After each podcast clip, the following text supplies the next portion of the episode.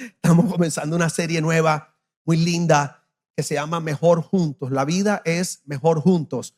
Y la enseñanza hoy tiene un título muy extraño, se llama Un experimento fallido. Yo creo que nunca se les va a olvidar ese título. Em, a mí me toca, bueno, viajo bastante, no soy, no soy la persona que más viaja, pero me toca viajar muchísimo. Y, y se han dado cuenta que a mí me gusta mucho hablar con la gente. Yo siempre conecto con los meseros en el avión con el que va al lado, aunque el otro día tenía un cansancio del avión y me tocó un man que hablaba, que yo decía, Dios mío, y yo me ponía los audífonos y el man no entendía los dobles mensajes. Y yo decía, yo hacía, ay, pero a mí me gusta, me gusta conectar con la gente y, y viajando por muchos lados, hablando con gente de comunidades espirituales, con gente que no pertenece a comunidades espirituales, me encuentro con mucha gente como frustrada. Eh, y gente frustrados con la vida como si no entendieran el propósito de la vida. Yo creo que cuando tú no entiendes el propósito de la vida, tú te la pasas como, como una veleta al viento, tú sabes, para donde, para donde te lleve la corriente. Y el problema es que hemos aprendido en esta casa que el que vive para resolver no tiene tiempo para construir. Cuando tú no tienes un propósito en la vida, tú lo que te la pasas es solucionando rollos y solucionando chicharrones, como decimos en Barranquilla, Colombia. O sea, y inclusive financieramente, con, con esto pagas acá, con la tarjeta cubres aquí. Entonces, cuando vienes a ver, miras, no tienes nada. Entonces, es como que la gente anda, anda eh, divagando, dejándose llevar por donde la vida, los sentimientos, las emociones los lleven sin conocer su propósito. Es importante tener propósito. La vida habla de la importancia de tener visión y propósito. La Biblia dice que donde hay una persona que tiene su propósito claro, esa persona no se pierde, no se refiere a perderse eternamente, se refiere a que es una persona que toma decisiones sabias y que sabe para dónde va. Las mujeres necesitan hombres que saben para dónde van. ¿Sí, mujeres o no? ¿Sí ves? Así es. Sí, porque en esta época hay, hay adolescentes de 45 que no trabajan, pero juegan FIFA todo, todo el día y PlayStation. Pero bueno, cualquier parecido con la realidad es pura coincidencia. Yo sé que aquí no hay nadie así en el nombre de Jesús, ¿ok? Entonces, es importante tener propósito. La pregunta es cuál es el propósito de la vida. ¿Cuál es el propósito? Y yo creo que eso depende a quién tú le preguntes. Por ejemplo, si tú le preguntas a los sociólogos, ¿verdad? A, aquellos que son parte de lo que llaman las ciencias sociales. Las ciencias sociales son las que estudian el comportamiento humano, las culturas. Dentro de las ciencias sociales tienes antropología, sociología, eh, por ejemplo, la política, historia, geografía, si tú le preguntas a la gente que se dedica a la ciencia social y tú le dices, ¿cuál es el propósito de la vida? Ellos te dicen que el propósito de la vida es evolucionar. Ese es el propósito. Para ellos es evolucionar. Eh, en pocas palabras, el propósito de existir es existir. Existir mejor, pero existir. Es existir por existir. Ellos piensan que el ser humano entre más adquiera conocimiento, digan conmigo conocimiento. Si ves, entre la tecnología más avance y tecnología, y entre la economía más crezca, di economía. Esas son tres cosas muy grandes para las personas que trabajan en las ciencias sociales. Incluye otras cosas también, pero de manera especial para ellos tiene que ver con, con más conocimiento, más tecnología, más ciencia, eh, crecer económicamente. Ellos piensan que eh, el, el propósito de la vida es ese, es obtener más conocimiento, avanzar más científicamente, avanzar más financieramente con el fin de que la humanidad sea más saludable y feliz. Entonces tú le preguntas a una persona en las ciencias sociales cuál es el propósito de la vida, evolucionar para que la humanidad sea más saludable y feliz a través del conocimiento, la tecnología y de unas mejores finanzas. Ahora, si el propósito de la vida es evolucionar, creo que vamos mal. Porque cuando tú estudias las estadísticas te das cuenta que entre más progreso ha habido, menos feliz y menos saludable está la humanidad. ¿Ha habido incremento en las enfermedades? Todas. Me impresiona cuánta gente que conozco ha pasado o está pasando por un cáncer. Obesidad en los niños que nunca había existido. La depresión y las enfermedades mentales, imagínense que las últimas estadísticas dicen, oigan esto, que en el planeta los, somos 9 billones, ¿cuántos somos ahora? 8 billones. Una de cada cuatro personas sufre de enfermedades mentales. Mira aquí. O sea, aquí donde vas ir un poco loco. Cuenta cuatro, probablemente eres tú. ¿Okay? Y mírale la cara y ya sabrás quién es. Y si es tu suegra, estás seguro que es ella. Yo te lo puedo asegurar. O sea, es tremendo. Uno de cada cinco niños sufre depresión. Antes los niños no sufrían de depresión. De ansiedad, que ritalina, que estatera, que eso es una cosa impresionante. Y además de eso, ha habido un momento de la pobreza y la desigualdad económica terrible. Se calcula, oye esto, se calcula que casi un billón de personas, o sea, una de cada ocho personas en la tierra vive con menos de dos dólares con 15 centavos al día.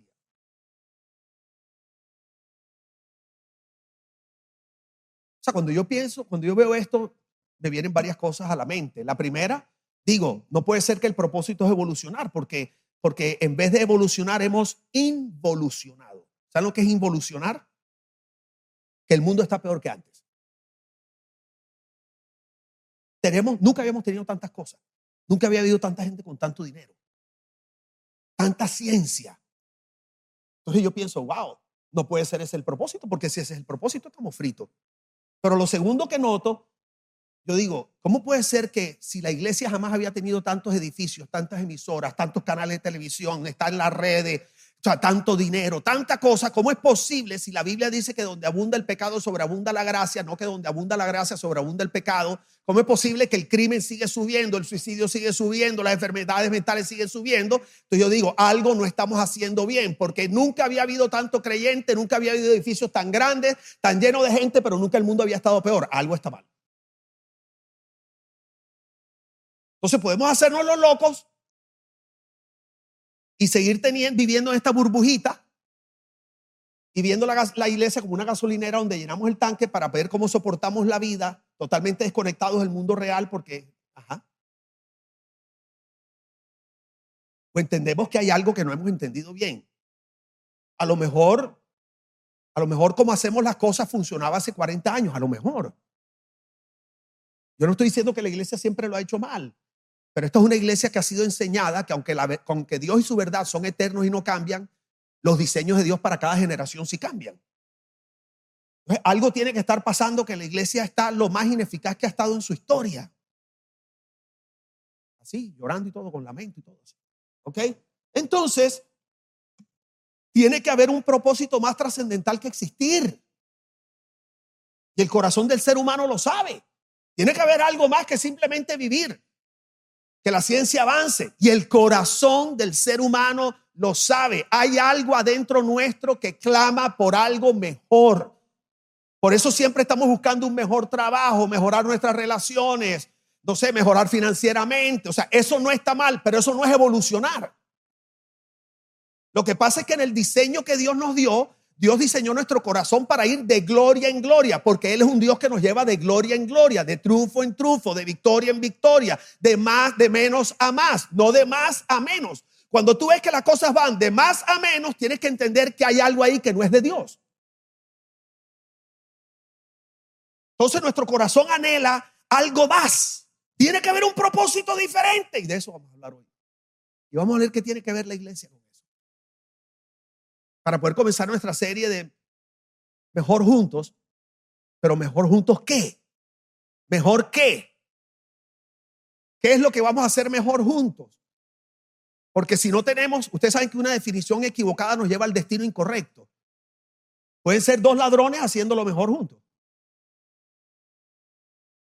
Y roban mejor juntos, matan mejor juntos, entonces nosotros como iglesia queremos vivir y sabemos que es mejor juntos, pero mejor juntos qué? Mejor juntos en el edificio. Cantar mejor juntos. Es tan mejor estar juntos que queremos ahora entonces el doble edificio para estar como mejores. Es juntos es mejor, entonces, pero más gente junta. ¿Mejor juntos qué? Entonces hoy vamos a aprender algo bien especial. El propósito de la vida tiene que ser más trascendental, tiene que ir más allá que existir. Efesios 4:4 dice, solo hay una iglesia. ¿Cuántas iglesias hay? Y no se refiere a que solo iglesia Miami. La iglesia es una. La Biblia dice que somos un cuerpo. Uno es el ojo, otro es la oreja. Y algunos son el callo, yo sé. Y unos son el uñero y otros son el, el juanete, yo sé. Hay gente que tiene cara de codo, yo lo sé. Pero dice que hay una sola iglesia solo hay un espíritu, oye esto, y Dios los llamó una sola esperanza, significa un solo propósito. Dice, una esperanza de salvación. Entonces, quiero que entiendas que el propósito último de todo esto es la salvación. No es vivir mejor, no es evolucionar. Hay un propósito que trasciende nuestra existencia física y es la salvación. Lo que pasa es que cuando decimos salvación enseguida se nos vienen conceptos de lo que creemos que es la salvación. Y por eso el día de hoy queremos redefinir qué es verdaderamente la salvación. Tenemos que salir de esta alegoría que hizo Dante, Dante Alighieri cuando escribió la Divina Comedia y empezó a hablar del infierno. Entonces, quiero que sepas que, que mucho del concepto que nosotros tenemos hoy de salvación y todo eso es un concepto que tiene unos cuantos siglos. No es lo que se predicaba en la iglesia primitiva, no es lo que se predicó en los primeros siglos que existió la iglesia. No, no, no. Es lo que hemos ido heredando de una mezcla de paganismo con cristianismo, con ópera, con el teatro grecorromano. Dante metió la cuchara, Constantino metió, no sé, la vajilla entera. Entonces tenemos este concepto de salvación, que salvación es, tiene que ver con escapar del sufrimiento. Al final creemos que salvación es escapar del sufrimiento, por lo tanto salvación se resume como a no vivir un infierno en la tierra o no ir al infierno después de morir e ir al cielo. Entonces, en este concepto simplista equivocado de la salvación, porque bíblicamente no dice eso, creemos que salvación es escapar del sufrimiento. Y como no creemos que eso pueda suceder aquí en la tierra, creemos que es ir al cielo. Entonces la iglesia se ha dedicado a mandar gente al cielo. Estamos como Star Trek. Beam me up, Scotty. Y por eso hay gente creyente que vive aún un infierno en la tierra y nos ponemos a cantar cosas como vuelve. Oh, vuelve. Y por eso hay gente deprimida, no solo afuera, adentro, que se quieren morir. Porque ellos piensan, y yo he estado ahí porque yo sé lo que es sufrir de ansiedad y depresión, y yo sé lo que es quererme morir siendo pastor de una iglesia de miles. Yo sé lo que es ver un balcón y sentir la tentación de tirarme del balcón para de una vez por todas interrumpir el tormento que estoy viviendo en mi mente.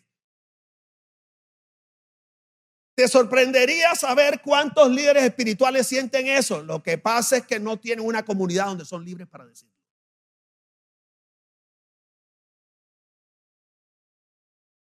Y por eso yo no, yo no me quería morir.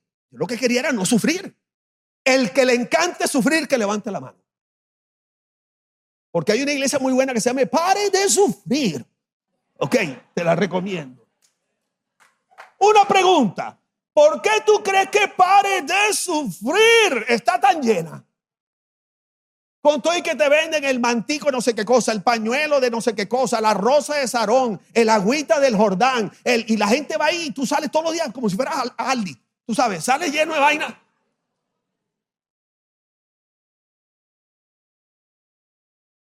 ¿Sabes por qué? Porque la gente no viene a la iglesia para conocer la verdad. Están buscando la felicidad y cómo escapar del sufrimiento. Y el único momento que nos sentimos así es el domingo. Porque no entendemos lo que es la verdadera salvación. Entonces, si los mismos creyentes nos queremos escapar, ¿cómo vamos a, hacer la obra que Dios nos mandó a hacer? Que es comunicarle la salvación a los de afuera. Entonces, la salvación no es este asunto de escapar del sufrimiento. O sea, fíjate qué tremendo.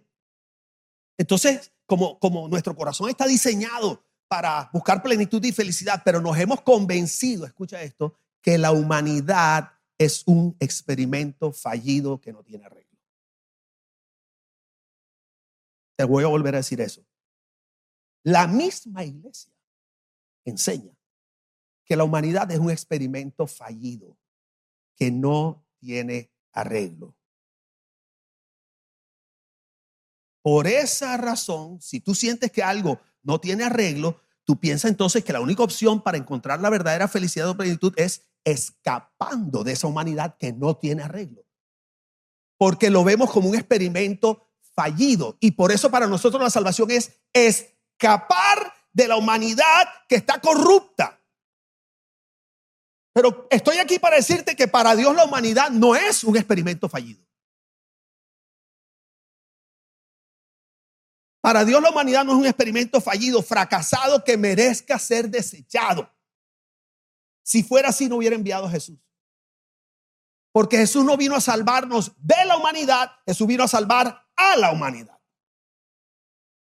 De tal manera amó Dios al mundo, cosmos, la humanidad, a la gente que vive de acuerdo a este sistema corrupto, alejado de Dios, desconectado de Dios, que envió a su único hijo de tal forma que todo aquel que en él crea no se pierda, sino que tenga vida eterna. Pero ¿en qué momento nosotros agarramos ese versículo para decir que Dios mandó a Jesús para sacarnos de esa humanidad? No, no, no. Dios ama tanto a la humanidad que envió a Jesús para salvar a la humanidad, no a salvar a la iglesia de la humanidad.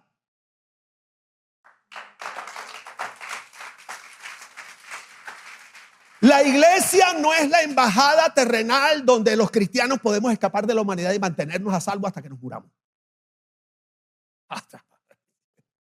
Eso no estaba ahí, pero eso está para Twitter. Bueno, perdón, para X o para Threads. Y por eso nos encanta estar aquí, porque este es nuestro refugio. No, tu refugio es Cristo, no es la iglesia. Entonces, mientras podamos vivir la verdadera salvación allá, mientras tanto, tratamos de pasar el mayor tiempo aquí. Para que no nos contaminen los de allá.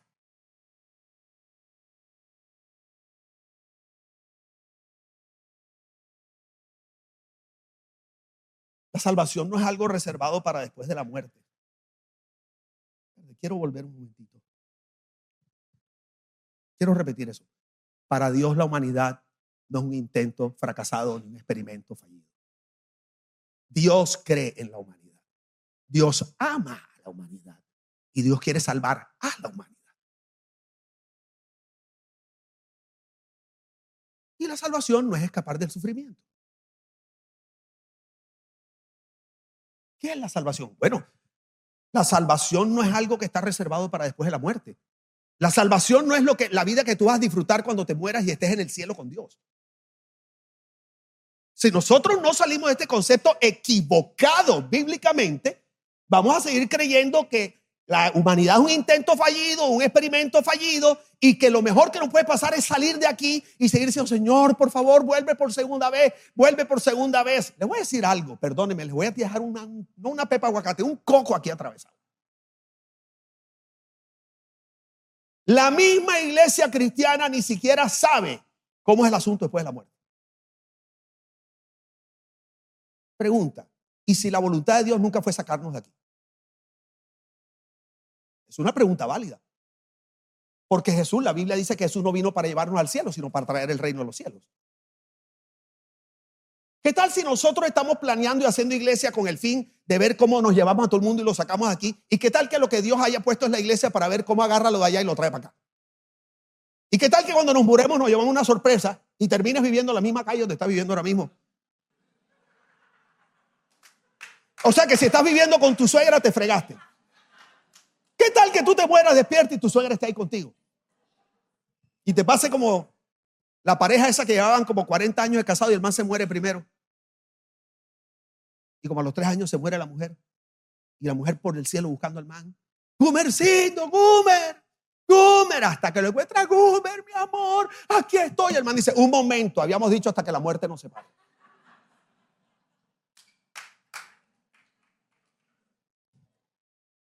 ¿Por qué vemos la muerte física como el antes y el después?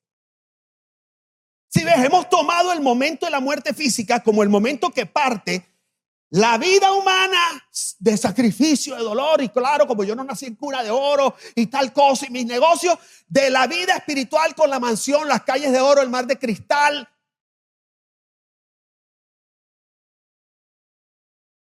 Es un concepto equivocado la salvación. Porque la realidad es que no sabemos exactamente cómo es el asunto después. Sabemos que es espectacular, pero la Biblia habla de un cielo nuevo y una tierra nueva. Hay cosas que nosotros no sabemos. Entonces, ese propósito, perdón, La salvación no es algo reservado para después de la muerte. Escucha esto, la salvación es una realidad que se empieza a manifestar a partir del momento en que Jesús llega a tu vida. Tu vida no se parte en vida física y vida eterna el día que te mueres. Tu vida se parte en vida física o vida eterna el día que Cristo llega a tu vida.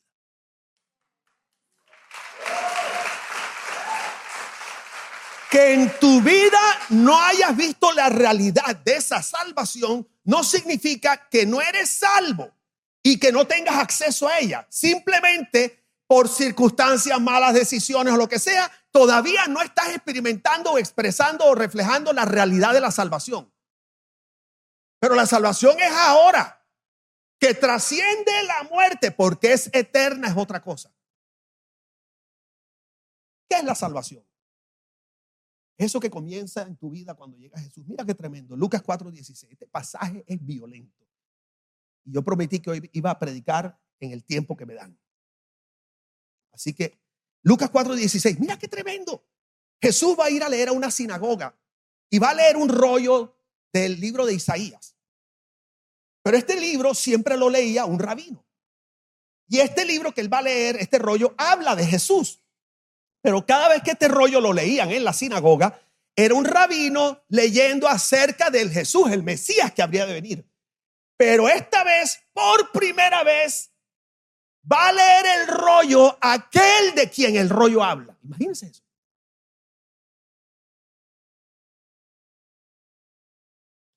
Después volvió a Nazaret, el pueblo donde había crecido. Un sábado, como era su costumbre, fue a la sinagoga. Cuando se levantó a leer, le dieron el libro del profeta Isaías, Jesús lo abrió y leyó. El Espíritu de Dios está sobre mí. Si ves, él no estaba leyendo de alguien, que el Espíritu de Dios estaba sobre alguien, no. El Espíritu de Dios estaba sobre él. Dice, porque me eligió y me envió para dar buenas noticias a los pobres. Y conmigo, buenas noticias a los pobres. ¿Para qué ungieron y enviaron a Jesús? Para dar. Después dice, para anunciar libertad a los prisioneros. ¿Qué más? Para anunciar. Luego dice, para devolverles la vista a los ciegos, para rescatar a los que son maltratados y para anunciar a todos que este es el tiempo que Dios eligió para darnos salvación. Jesús cerró el libro, imagínense el impacto, o sea, imagínense si yo estoy predicando aquí y ustedes sienten algo tan rico y dicen, ay, se te paran, a mí se me paran los pelos del león. Imagínate si tú estás aquí y de pronto te dices, y dices, ay, qué rico, tú sentiste, cayó alguna presencia aquí, tremendo, no se me dice los pelitos del cuello. Imagínate la atmósfera cuando Jesús leyó eso. Dice, Jesús cerró el libro, lo devolvió al encargado y se sentó. Todos los que estaban en la sinagoga se quedaron Entonces Jesús les dijo, hoy se ha cumplido ante ustedes esto que he leído.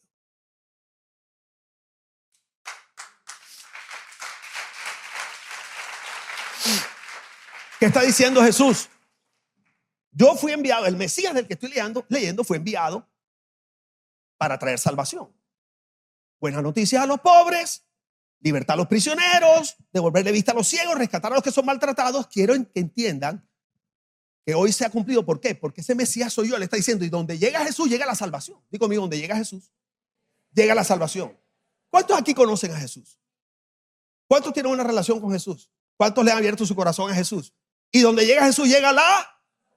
¿Qué día? ¿Cuándo llega la salvación? ¿Cuándo se cumplió eso? Si ves, él no dijo, yo vine para que estén seguros que el día que mueran no van a ir al infierno sino al cielo. Él no dijo, me ungieron para que vivan toda la vida con la esperanza de que algún día su vida será mejor. Dice, no, no, no, a mí me eligieron y me enviaron con un propósito. Darle buenas noticias a los pobres. Es tremendo porque esto Darle buenas noticias, la palabra buenas noticias es darles a conocer el Evangelio, pero no el Evangelio de la salvación eterna, sino el Evangelio integral, espiritual, mi cuerpo, de lo que Dios quiere y va a hacer en todos aquellos a donde llega Jesús a su corazón. Es una revolución y una transformación total de adentro hacia afuera. Por eso, cuando Juan dice, en las cartas de Juan dice, amado, ruego que seas prosperado en todo en la medida que va prosperando tu alma y que tengas salud. Él está diciendo, hey brother, donde llega Jesús, la cosa comienza desde el alma, es de adentro para afuera. Empieza a haber sanidad, empieza a haber libertad, claridad, te cambia mentiras por verdades y eso empieza a producir un reflejo en la vida real diferente. Pero ¿cuál es el problema? Que nosotros estamos tratando de obtener todo eso, de ver cómo alcanzo finanza, cómo alcanzo, no sé, un buen matrimonio en mis fuerzas. Pero como no lo logro, o logro algunas y otras no, digo, tal vez arriba sí lo voy a tener todo.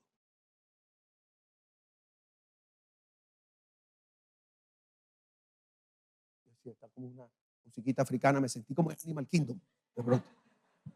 Oh, ven, ven. Dar buenas noticias a los pobres es dar a conocer el Evangelio integral. Y la palabra pobre es la palabra mendigo, pobre, menospreciado. Esta es la imagen literal de la Biblia cuando habla de un pobre. En el contexto, tú vas al original y dice, persona que está agachada, desamparada, como pidiendo limosna. Dice Jesús, yo vine a darle buenas noticias a ellos. Una pregunta. Imagínate que este man, ¿cuántos años tú crees que tenga esa persona? 35. Qué exactitud, Lina. Imagínate que yo llegue aquí donde esta persona y le digo, te tengo una buena noticia. Cuando te mueras a los 80, ya no vas a ser pobre. Te tengo una buena noticia. Nada más te quedan 45, 50 años, 55 años de pobreza. Pero aguanta, brother. Que arriba hay una mansión un mar de cristal y unas calles de oro. Porque eso es lo que la iglesia hace. Y para no sentirnos mal, le llevamos un plato de arroz. Con el plato de arroz le presentamos el Evangelio. El Evangelio de dentro de 50, 60 años cuando se muera físicamente y pueda disfrutar supuestamente lo que Jesús le vino a dar. Pero Jesús dice, no, no, no, yo vengo a dar un evangelio integral aquellas personas que son mendigas, los que son los menospreciados, los desamparados, los que la sociedad no ama, los leprosos. Quiero que les dé una buena noticia. ¿Sabe cuál es la buena noticia? Que van a dejar de ser pobres. ¿Entiendes? Que van a dejar de ser desamparados. Que hay soluciones. Que no tienen que vivir en la calle el resto de su vida. No significa que van a tener una iglesia donde ir. No, no, su vida va a ser transformada porque donde Jesús llega, Él transforma la vida. Esas son las buenas noticias. No significa que va a ser millonario.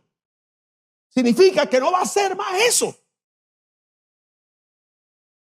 Pregunta, ¿tú no crees que esa es la mejor noticia que le podemos dar a este hombre? Pero queremos venderle algo espiritual. Pero la Biblia dice que el ser humano natural no entiende las cosas de Dios.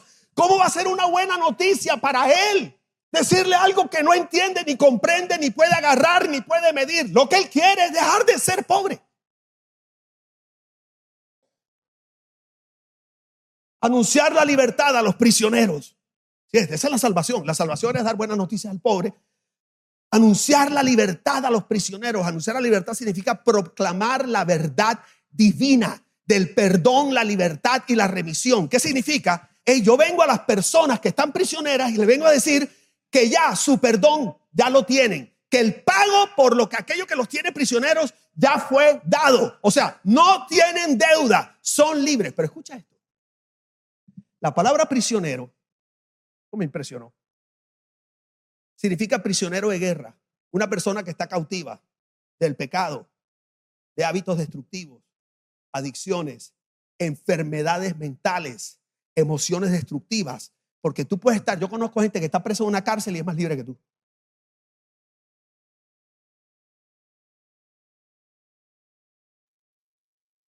Y conozco gente prisionera que caminan por la vida. Hay gente que es prisionera del dinero.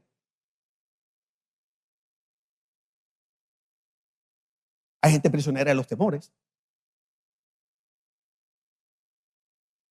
Hay personas prisioneras del control. Hay muchos pastores prisioneros de la idolatría y el poder.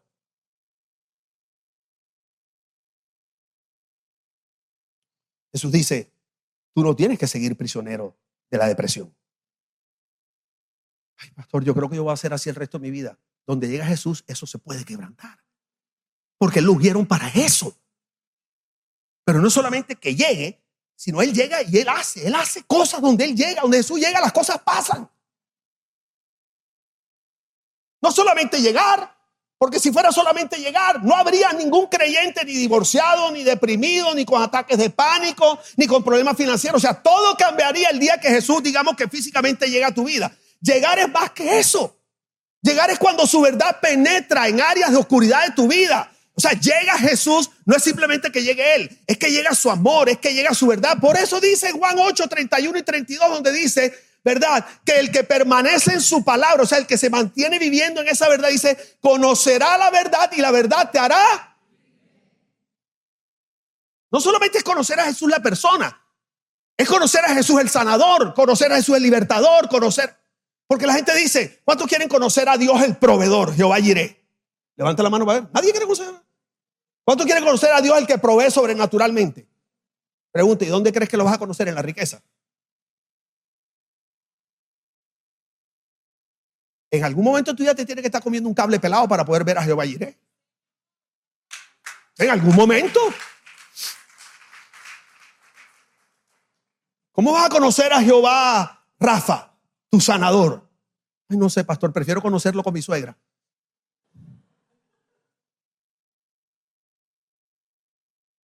Como el cuento del hombre que se le aparece un genio.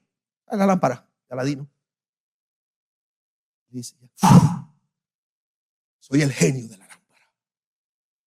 Y te voy a conceder tres deseos. Pero esta es la clave. Cada deseo que me pidas, le daré el doble a tu mujer.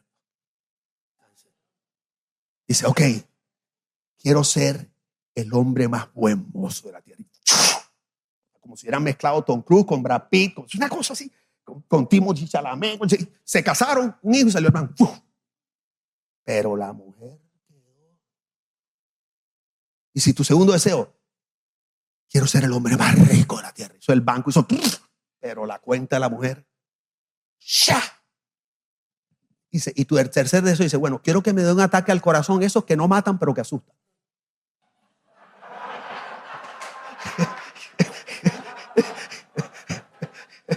y a la mujer el doble, pacatá.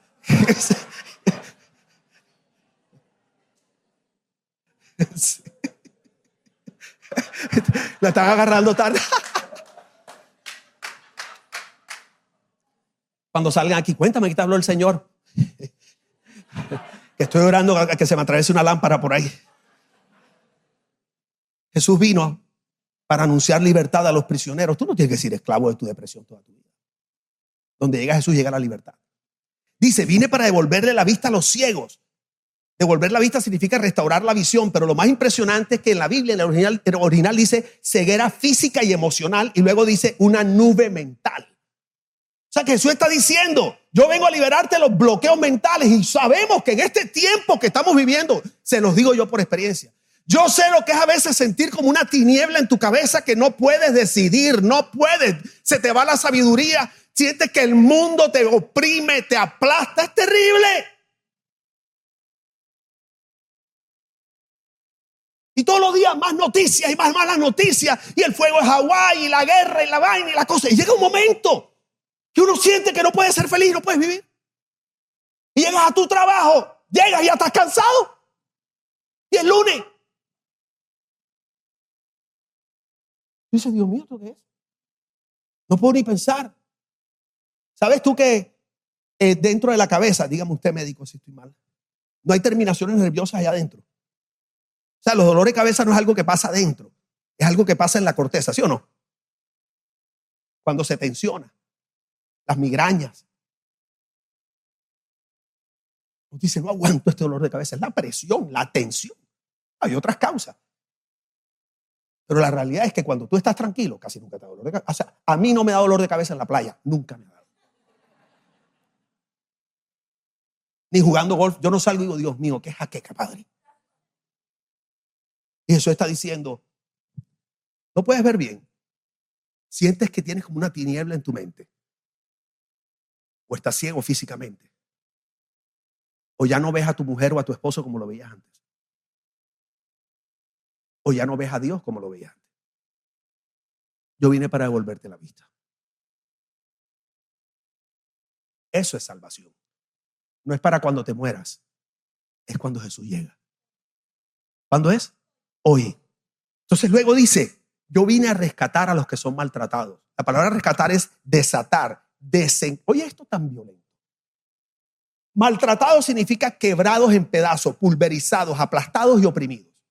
Y eso está diciendo, yo vine a rescatar a la gente que está aplastada por la vida, por las crisis, por el sufrimiento, pulverizados, oprimidos. Yo vine a rescatarlos, pero la palabra rescatar significa desencadenar y lanzar a su destino. Me parece tan tremendo que la Biblia sea tan contundente que cuando habla de rescatar, no habla simplemente de sacarte del hoyo donde te encontró, sino, porque, mira qué tremendo, estaba viendo una, una serie, estoy viendo una serie, bueno, ya se acabó, que se llama The Lincoln Lawyer.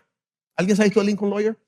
Entonces, muestran uno de los capítulos donde, no me acuerdo cómo se llama el man que monta moto, que le investiga las vainas. Cisco. ¿Quién dijo Cisco? Bien. Siempre en el espíritu, siempre. ¿Ya visto? Por eso, ya, por eso, ya tú sabes. Nosotros siempre conectados ahí en las cosas del Señor. Y entonces, Cisco va a rescatar a un man de la cárcel. O sea, que el tipo va a salir, se acabó la condena. Entonces el tipo de la cárcel sale, pero al mismo tiempo salen varios presos, como que era un día que salían. Cuando salen, Cisco le tiene una moto al otro, porque ellos montaban moto. Tú ves que estos manes se montan en la moto, hay otros que salen que una familia los está esperando y hay otros que salen que no tienen nadie ahí.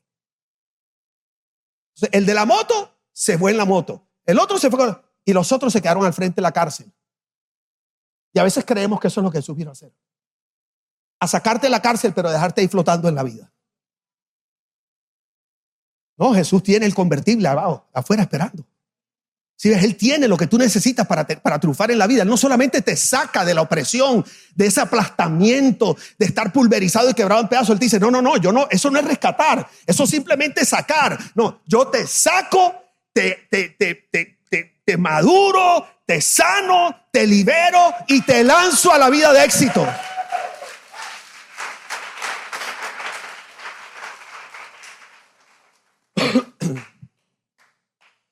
Este es el tiempo que Dios eligió para darnos salvación. Entonces, antes de ascender al cielo, Jesús cita a los discípulos. Ustedes conocen el versículo en Mateo donde dice, y Jesús se les acercó y les habló diciendo, toda autoridad me ha sido dada en el cielo. Pero en el libro de Marcos 16, 15, lo dice de la siguiente manera. Jesús les dijo, o sea, ya Jesús resucitó, pasó unos días hablándoles y enseñándoles, dice 40 días hablándole acerca del reino de los cielos, y justo antes de subir les dice, Jesús le dijo, vayan por todos los países del mundo y anuncien las buenas noticias a todo el mundo. ¿Cuáles buenas noticias? Las buenas noticias de la salvación, que consiste en dar buenas noticias a los pobres, anunciar libertad a los prisioneros, devolverle la vista a los ciegos, rescatar a los que son maltratados. No dice que es evangelizarlos para asegurarnos que el día que se mueran van a ir al cielo.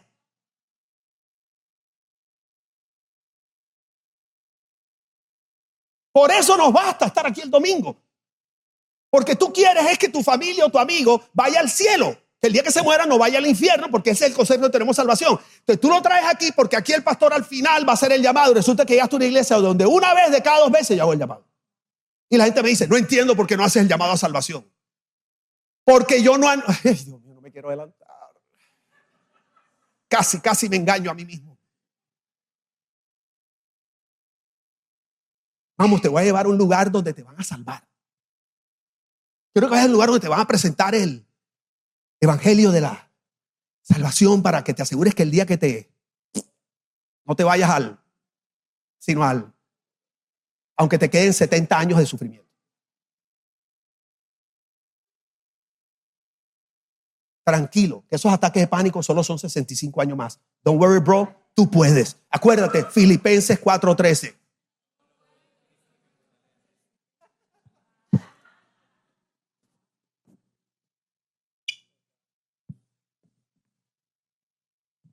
Iglesia Miami, tenemos la responsabilidad de comunicar a las personas que existe un propósito mayor que simplemente existir, respirar o sobrevivir, que deambular por el planeta. Hasta que llegue la muerte que nos va a liberar. No, lo que te libera no es la muerte, el que libera es Cristo. El que, lo que cambia tu vida no es morir, es la vida de Cristo en ti. Muerto estabas antes. Tenemos la responsabilidad ¿verdad? Porque somos embajadores, porque la Biblia dice que somos mensajeros. Ahora, ¿qué sucede si no lo hacemos? Dice Romanos 10:13. Por eso la escritura dice, todo aquel que busque la ayuda del Señor será salvo. Pero acuérdense, salvo esto, no salvo cielo. O sea, todo el que busque la ayuda del Señor recibe las buenas noticias de los pobres. O sea, Dios va a hacer algo integral en su vida. Va a recibir libertad, se le va a abrir la vista. Va a ser desencadenado y lanzado a su propósito y a su destino. Pero ¿cómo van a buscar la ayuda de alguien en quien no creen? ¿Y cómo van a creer en alguien de quien no han oído hablar? ¿Y cómo van a oír de él si no se les habla? ¿Y quién puede ir a hablarles si no lo envía nadie? De esto hablan las escrituras cuando se expresan así. Cuán hermosos son los pies de los que proclaman las buenas noticias. Si es que ahí no dice, ¿cómo van a creer si no los invitas el domingo a iglesia? Si no escuchan el evangelio de la salvación y el llamado, no, que Cristo vino a morir por tus pecados, tal, y si tú le abres tu corazón. Él dice, ¿cómo van a oír si no son enviados? Si nadie fue enviado. Dice, cuán hermosos son los pies. No dice cuán hermosa es la boca. ¿Has notado eso? Cuán hermosos son los pies de los que proclaman. Cuán hermosos son los pies. Las buenas noticias se anuncian con los pies, no con la boca.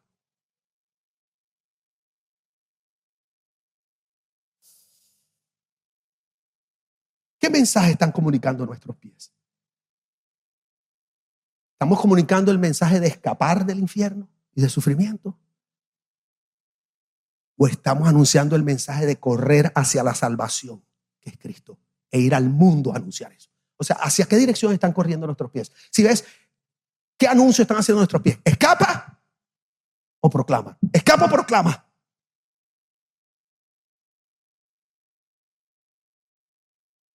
Porque el 99% de la iglesia lo que está anunciando es escapemos de esto.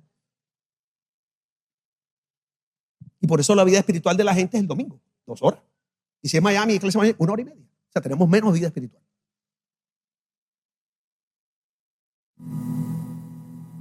Ya como dice primera Juan 1.1, qué lindo esto. Les anunciamos a ustedes la palabra de vida que desde el principio ya existía. Nosotros mismos la oímos, la vimos con nuestros propios ojos y la palpamos con nuestras manos. Quiero que notes que la salvación no solo se oye, se ve y se palpa. Y dice, esa vida que estaba con el Padre se ha dado a conocer. Y nosotros que la experimentamos, hemos testificado de ella. La predicamos a ustedes para que junto con nosotros participen también de la comunión que disfrutamos con el Padre y con Jesucristo su Hijo. Les escribimos esto para que nuestra alegría sea completa. Así es donde llega la salvación, hay alegría. No es una esperanza de seguir deprimido por 45 años hasta que seas libre de la depresión.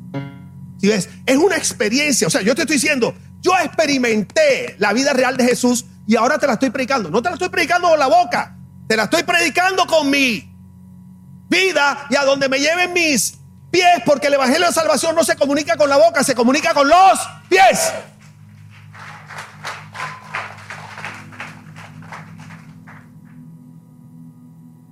Esta invitación de Jesús de proclamar el Evangelio, de ir, no es una invitación para unos pocos o exclusiva para líderes.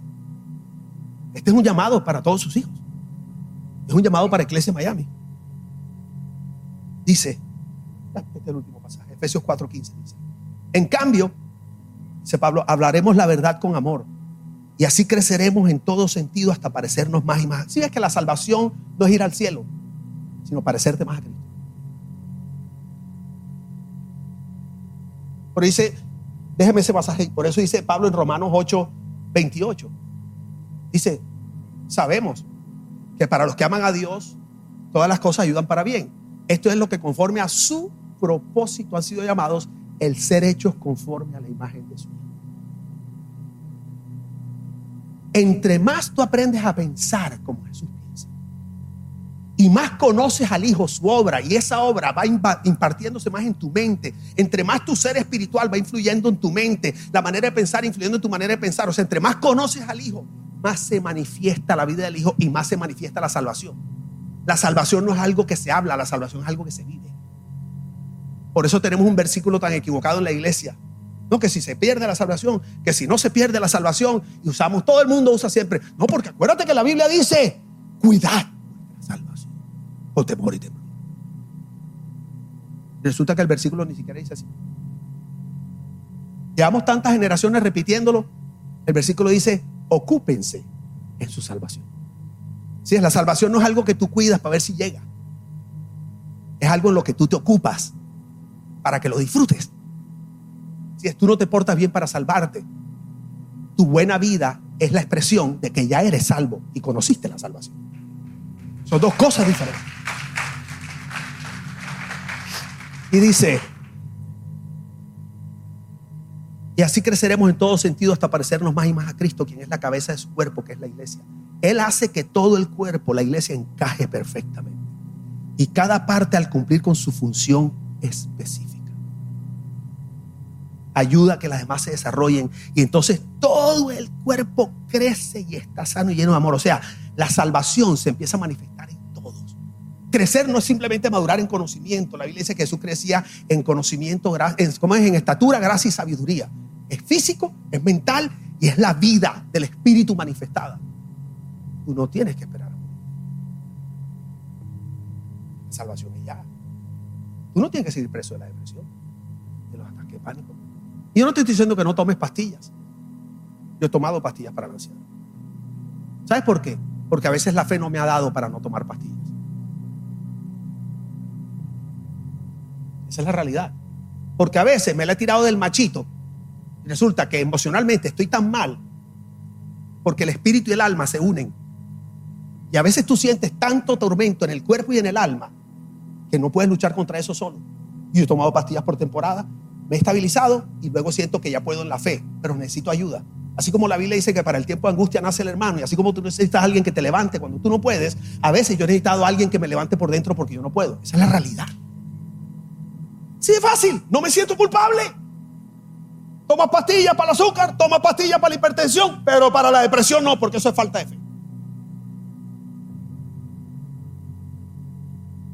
¿Qué evangelio de salvación tan distorsionado tiene la iglesia.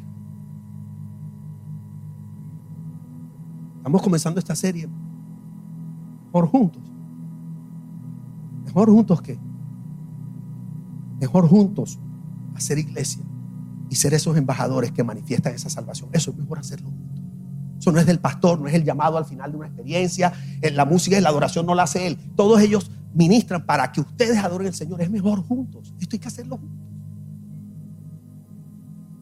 Vamos a colocarlo de pie.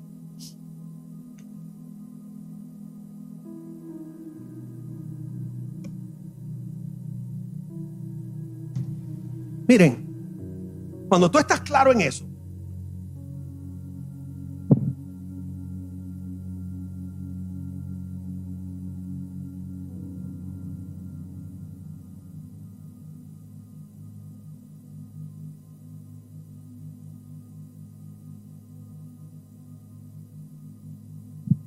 Tú entiendes el propósito. Tú estás tan claro de hacia dónde vas que no importa cuán peluda se ponga la situación. Tú dices, yo voy para adelante con todo. Eso es lo que nos ha llevado a mi esposa a cambiar todo, a volvernos a poner aquí, pensar hacia dónde vamos. Por eso es que yo les digo, no, no, no, yo, yo desistí de seguir construyendo templos. Porque la salvación no se manifiesta en templos humanos en edificios hechos por hombres. No, eso, eso no es la salvación. Eso es una reunión. Es rico adorar, esto es bueno. La Biblia dice que no debemos congregarnos. Pero quiero que sepa, aquí no se manifiesta la salvación. Por eso yo desistí de seguir construyendo edificios cada vez más grandes para seguir viendo cómo acumulamos gente salva, pero deprimida. Por eso yo sueño con esos centros comunitarios. Por eso yo sueño con esos campos deportivos, con gimnasios, con lugares donde los muchachos puedan hacer sus tareas, tutoría, centros de investigación, centros donde podamos sentarnos una persona como este hombre que le encanta hacer preguntas y es más curioso que, mejor dicho, se debería llamar Curious George. Tú sabes, eh, Curious Joseph. Y entonces, él le encanta hacer preguntas, pero él me dice, no tengo pastores con quien hablar. O sea, necesitamos lugares donde la gente pueda hablar sus inquietudes espirituales sin sentirse amenazado. Porque aquí nadie ha dicho nada, porque aquí el único que hablo soy yo. Pero ¿dónde está ese foro? Esa mesa redonda donde la gente, la nueva generación puede decir, pastor, tengo estas inquietudes y que el pastor no se sienta que es una generación rebelde que está cuestionando, porque seamos honestos, nadie conoce toda la verdad. Porque es mejor juntos, mejor juntos buscar esa verdad.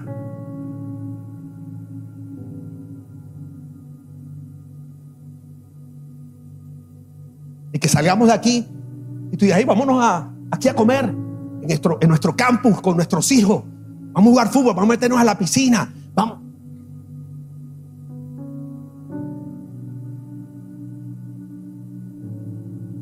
Tiene algo tremendo, iglesia.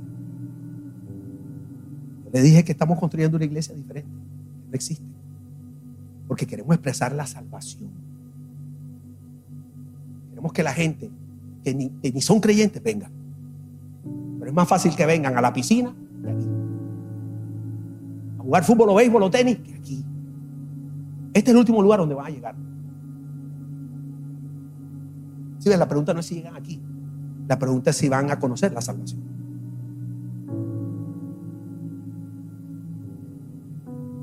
Perdóname si te dejo un poquito con diarrea hoy. Padre, te damos gracias en este día que nos estás desafiando. A romper moldes y estructuras. Nos estás desafiando a salir de esos marcos que nos hacen sentir seguros, donde tenemos todo bajo control. Nos estás desafiando a abrir el espectro, Señor, a abrir nuestros brazos, ampliar el lugar de nuestro corazón para que puedan entrar aquellos que nunca irían a un edificio de una iglesia, Que nos permite entender que la salvación no es lo que disfrutamos después de morir. Que no tenemos que seguir prisioneros, cautivos, ciegos, pobres, aplastados, pulverizados y quebrados, Señor. Que tú viniste fue para sacarnos de eso. Tú viniste para darnos buenas noticias, Señor. Y permítenos ser los mensajeros de las buenas noticias pero entender que las buenas noticias de salvación no se comunican con la boca, Señor, se comunican con los pies. Hay que ir. Por eso tú le dijiste, ir, vayan, vayan, vayan a todos los países del mundo, vayan. Salgan, vayan a la playa, vayan a los carnavales. No dicen borrachas de los carnavales. Vayan, vayan, vayan donde las prostitutas. No dice acuéstate con la prostituta. Pero vayan a donde la gente normal del mundo que necesita conocer la salvación. No podemos quedarnos esperando aquí a que lleguen, porque aquí no caben. Y por eso queremos más grandes, no para que quepan. No, no, no. La tierra no cabe en un edificio. Si la tierra cupiera un edificio, Dios hubiera creado un edificio, no un planeta.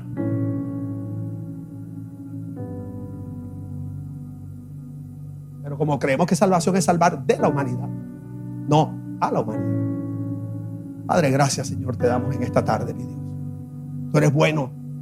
Tú enviaste a Jesús porque nos amas, porque anhelas vernos libres, sanos, exitosos, felices, plenos.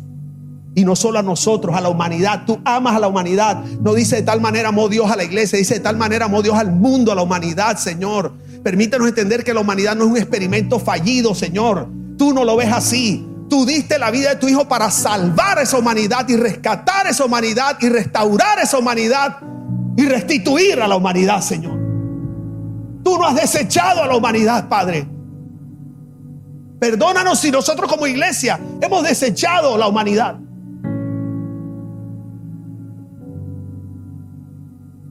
Y enséñanos a hacer una expresión de tu salvación, Señor y ahí donde tengamos que ir. En el nombre de Jesús. Amén. ¿Cuánto le pueden dar un aplauso a Dios en esta tarde?